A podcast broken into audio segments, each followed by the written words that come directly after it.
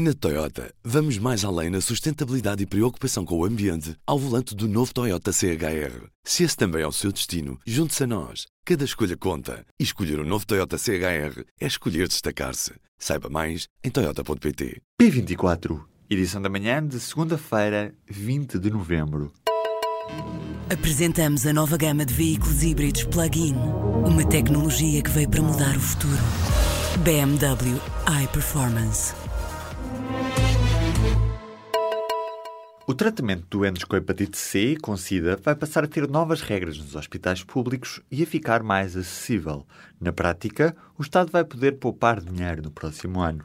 No caso das pessoas com infecção por VIH, o preço a pagar anualmente por doente vai cair para cerca de um terço.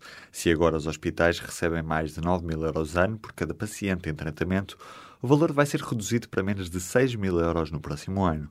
Este valor foi revisto ao fim de 10 anos, com um intervalo de tempo sem revisão do valor, de justificar esta decisão por parte da Administração Central do Sistema de Saúde. Depois do impasse durante o fim de semana, o presidente do Zimbábue terá chegado a acordo para deixar a presidência do país. A notícia é avançada pela CNN, que cita uma fonte próxima das negociações com os militares. Segundo os termos deste acordo, a Mugabe e à mulher Grace será garantida imunidade total, além de conservarem as propriedades. Estas novas informações, ainda por confirmar, surgem depois de Mugabe ter feito no domingo uma declaração ao país em que recusou demitir-se. Antes já tinha sido afastado da presidência do próprio partido, ZANU-PF.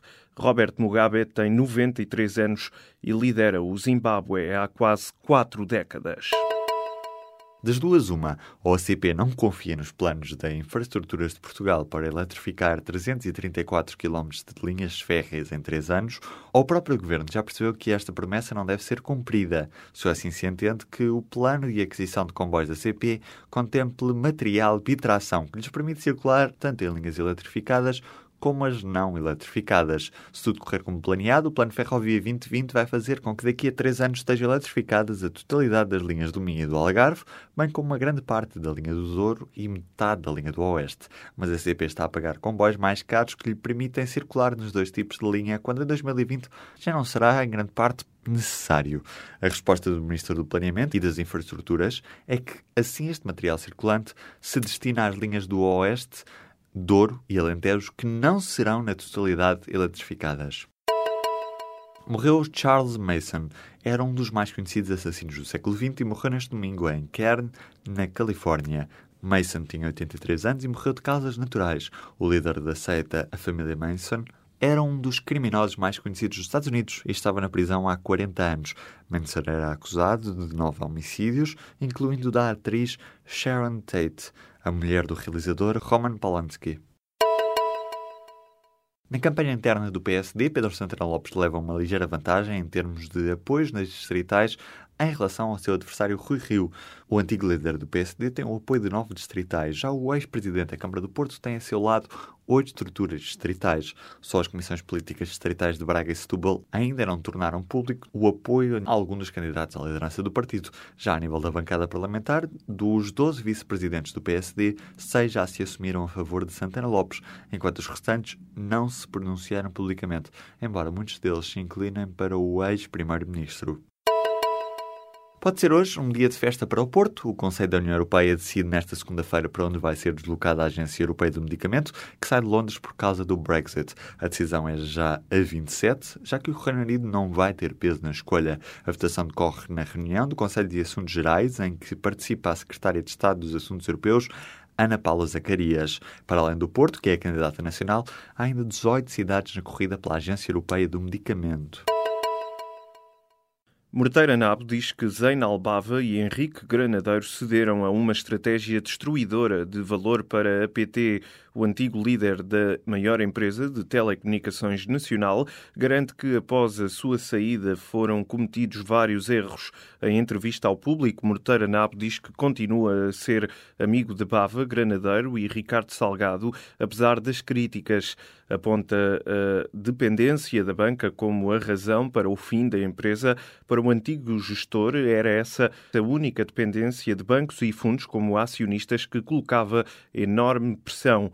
Na entrevista, deixa ainda elogios a uma estratégia da Altice. Na entrevista, deixa ainda elogios à estratégia da Altice mas tem muitas dúvidas sobre o negócio de compra da média capital pelo grupo multinacional francês. As negociações para tentar formar uma nova coligação governamental na Alemanha falharam. A tentativa de formar a chamada coligação Jamaica, que nunca antes tinha sido tentada no país, não foi avante, depois de os partidos envolvidos terem falhado o prazo para chegar a um consenso sobre assuntos como a imigração e as políticas de energia.